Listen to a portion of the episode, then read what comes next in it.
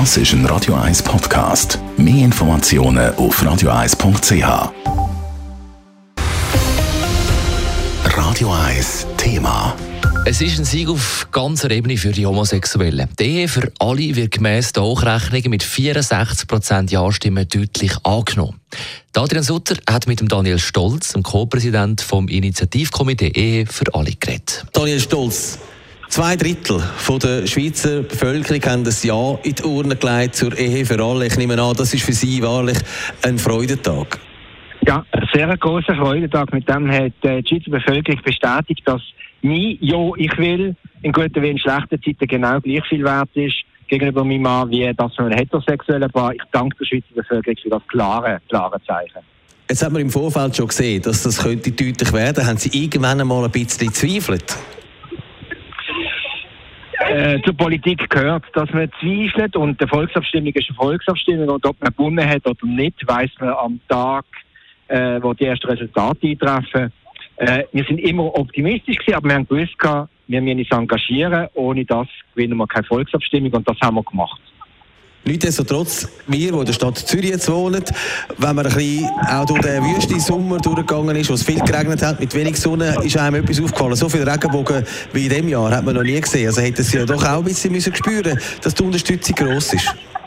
Ja klar, aber dass die Regenbogenfahnen, dass unsere Flyer, dass unsere Plakate aufgehängt worden sind, dazu hat es auch einen Effort gebraucht, auch vom Kampagnenverein, auch von allen regionalen Komitees. Ohne das wäre das so nicht möglich gewesen.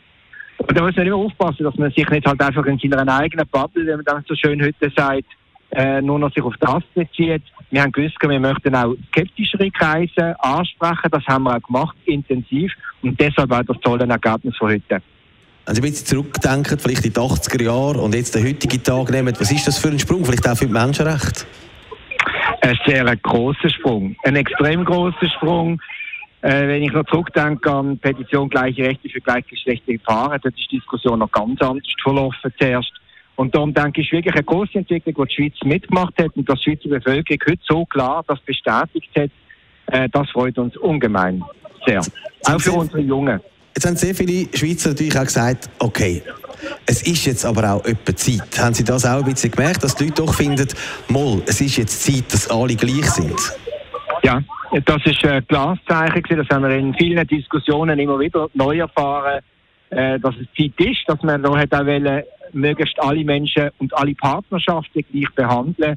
Und darum bin ich nicht wirklich überrascht über das tolle Ergebnis, aber sehr, sehr, sehr glücklich und dankbar. Soweit Daniel Stolz, Co-Präsident vom Initiativkomitee Ehe für alle im Interview mit dem Adrian Sutter. Radio 1 Thema. Jederzeit zum Nachlesen als Podcast auf radio1.ch. Also gemäß Hochrechnungen klares Ja für äh, Ehe für alle mit 64 Prozent Ja und ein klares Nein laut Hochrechnungen für 99 Prozent Initiative von der JUSO. Da sagen 66 Prozent gemäß Hochrechnungen Nein.